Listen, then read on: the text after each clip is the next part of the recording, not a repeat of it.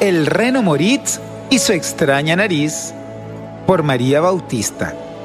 Cada Navidad, los renos del viejito Pascuero sacaban brillo a sus elegantes cuernos, se limpiaban sus pezuñas hasta que relucían y visitaban la peluquería de la vieja reina Recareda con la intención de que les cortara el pelo de su cuerpo, los lavara con el mejor de los champús y los dejara a todos tan, pero tan guapos que casi ninguno se reconocía. Era un procedimiento extraño este de los renos. Los duendes de la Navidad se preguntaban una y otra vez cuál sería el motivo de que los renos se pusieran tan guapos para repartir los regalos navideños. ¿De qué les servirá tener las pezuñas limpias si en cuanto comiencen su viaje se van a llenar de nieve, de tierra, de asfalto, de lluvia? ¡Qué absurdo! Decían los duendes. ¿Y para qué querrán ir bien afeitados y con el pelo impecable si con tanto viento en un abrir y cerrar de ojos se les va a ensuciar el pelo? Y es que los duendes, al contrario de los renos, les gustaba revolcarse en el suelo, saltar de charco en charco y sobre todo hacer muchas travesuras. Les gustaba esconderse y esconderle cosas al viejo pascuero o cambiárselas de sitio para que él, tan despistado, se las pusiera al revés. Aún se mueren de risa cuando se acuerdan de una Navidad en que el pobre no se dio cuenta y repartió todos sus regalos con su gorro para dormir en vez de su elegante gorro rojo. Menos mal que no lo vio nadie, recordaban entre carcajadas los duendes. También les gustaba cambiar las etiquetas de los regalos. Papá Noel, el viejito pascuero ya se sabe este truco y siempre, antes de partir, revisa todas y cada una de las etiquetas.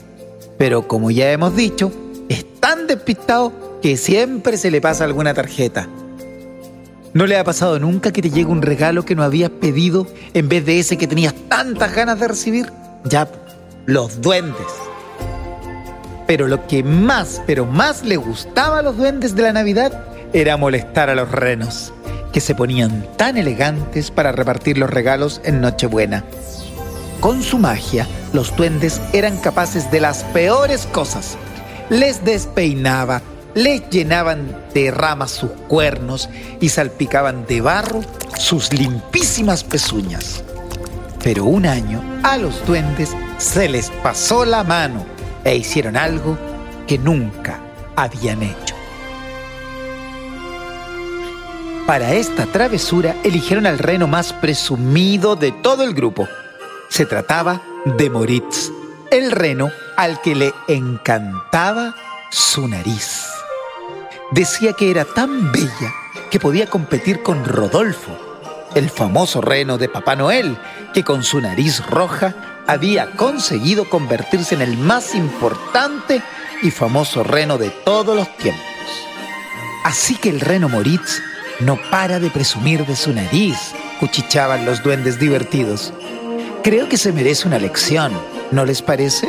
Y todos estuvieron de acuerdo en que a Moritz había que darle donde más le dolía, en la nariz. Oye, Moritz, ¿sabes cómo consiguió Rodolfo su nariz roja?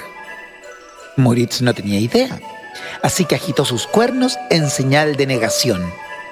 Pues fue gracias a nosotros, los duendes, le decía uno de los duendes. Nosotros se la volvimos roja como un tomate. Y gracias a eso se convirtió en el reno más famoso de la Navidad. ¿Quién no conoce a Rodolfo el Reno? Ya, fue gracias a nosotros, los duendes. ¿Gracias a ustedes? ¿Y cómo lo hicieron? Preguntó el presumido de Moritz. Pues con ayuda de la magia. Si quieres, también podemos hacerlo contigo, le dijo el duende. Al reno Moritz se le iluminó la nariz de felicidad. Pero ¿podrían ponerme la nariz roja a mí también?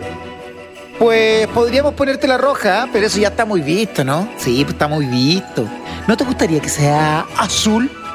Exclamaron todos los duendes sin poder contener la risa. ¿Azul? dijo Moritz. Pero eso... Qué raro, azul, no sé. ¿Qué va? No seas miedoso, Moritz. El azul es el color de la Navidad. ¿No lo sabías? exclamó un duende guiñándole el ojo al resto. Y continuaron con la broma. Claro, Moritz, todos piensan que el rojo es el color de la Navidad, pero ¿sabéis qué? No es cierto. A ver, ¿de qué color es el cielo en el que viaja el, trineo con el viejito Pascual? Azul. Ya, pues, azul, exclamó confundido Moritz. Y a ver, ¿de qué color es el mar donde vuela el trineo? Pues azul, repitió Moritz, cada vez más confundido. ¿Lo ves? El azul.